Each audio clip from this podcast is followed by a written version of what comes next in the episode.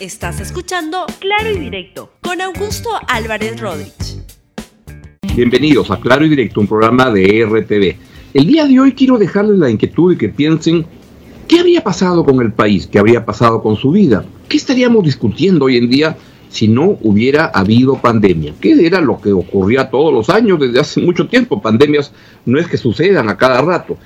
¿Qué habríamos estado discutiendo en el Perú si no hubiese habido esta terrible pandemia del COVID-19 que ahora viene, parece que en segunda vuelta en todo el mundo? Bien, vamos con el desarrollo del programa.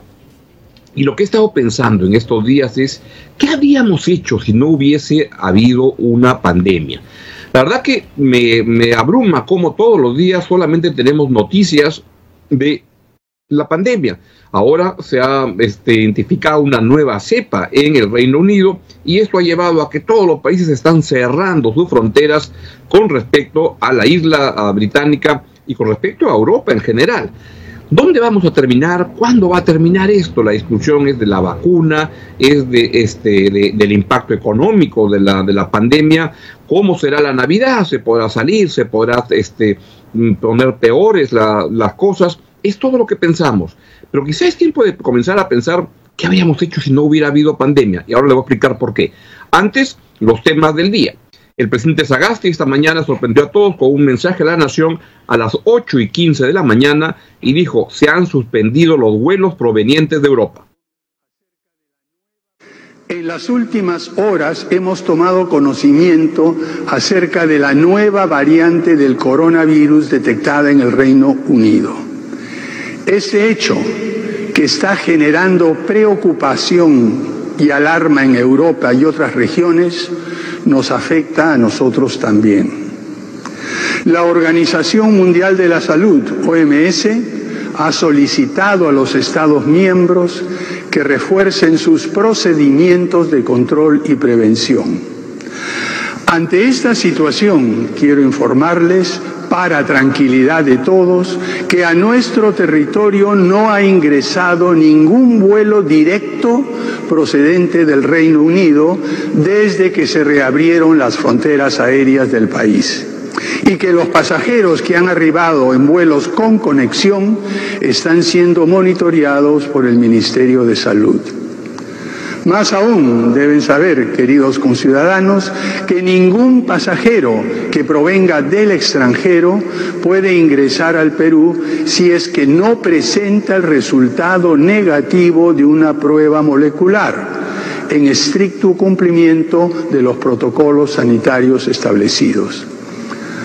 Por esta razón, el gobierno de transición y de emergencia ha adoptado las siguientes medidas orientadas a prevenir la aparición de la nueva variante en nuestro país.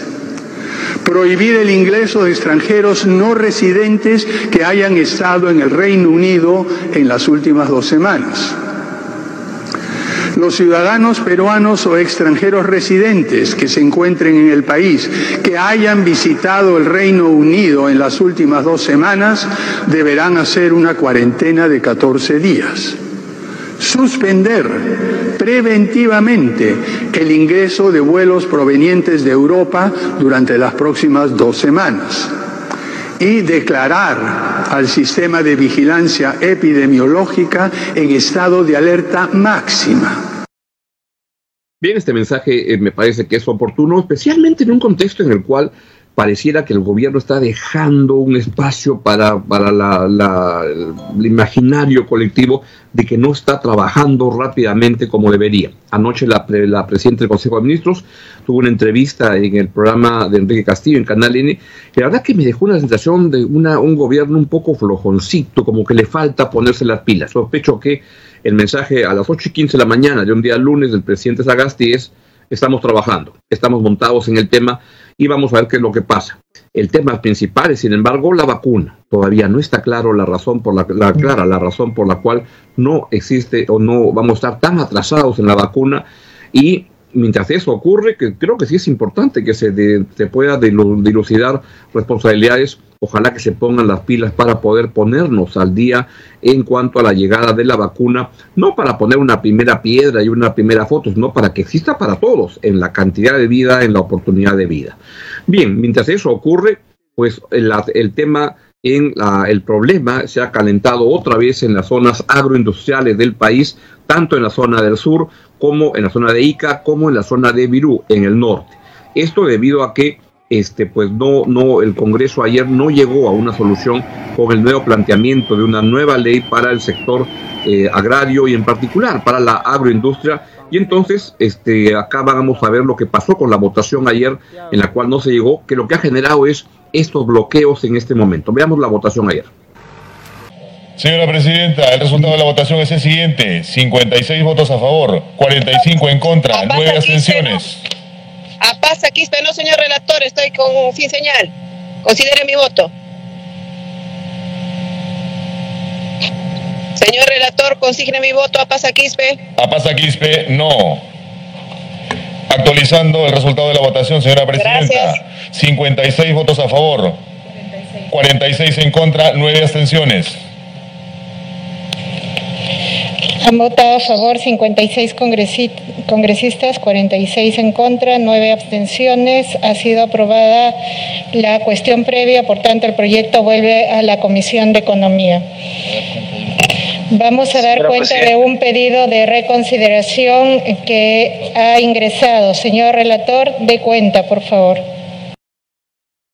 Sí, se aprobó que el proyecto vuelva a comisiones para que se revise bien. La verdad que no estaba bien armado el proyecto que se había generado, construido en, la, en el Congreso de la República y creo que es un tema muy importante y hay que pensarlo bien en ese momento lo que esto ocurre es que desde las zonas que han estado paralizando sus acciones y bloqueando carreteras, que hay que decirlo, es, una, ah, es un delito. Bloquear carreteras es un delito, especialmente en esos tiempos en los cuales mucha gente ha, planeado viajar, salir para ir a sus tierras, a, estar con su familia. Este, pues no, eso tiene que ocurrir los días antes, al 24 y 25, que son los días en los cuales se produce la, la inmovilización este, que ha decretado el gobierno pues lo que sucede es que es un delito. Claro, desde el punto de vista de lo que protesta, la única manera por la cual se podría poner el tema en la agenda es ese, es bloqueando carreteras y esto refleja un problema institucional en el país de cómo poder conversar, cómo llegar a soluciones antes que el problema explote.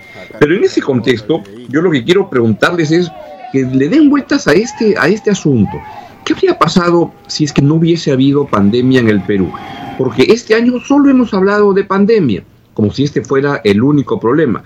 Y la verdad es que la pandemia simplemente ha hecho explosionar, ha sacado a la superficie más problemas incubados que existían y existen en el país, pero nos hemos dedicado todos a hablar de la pandemia, a pensar de cómo la pandemia nos ha apabullado, abrumado, y nos ha casi copado la agenda personal del país, familiar, etcétera, porque el efecto es devastador sobre los, eh, los, ahorros, sobre los empleos, sobre los ingresos de, la, de, de las familias.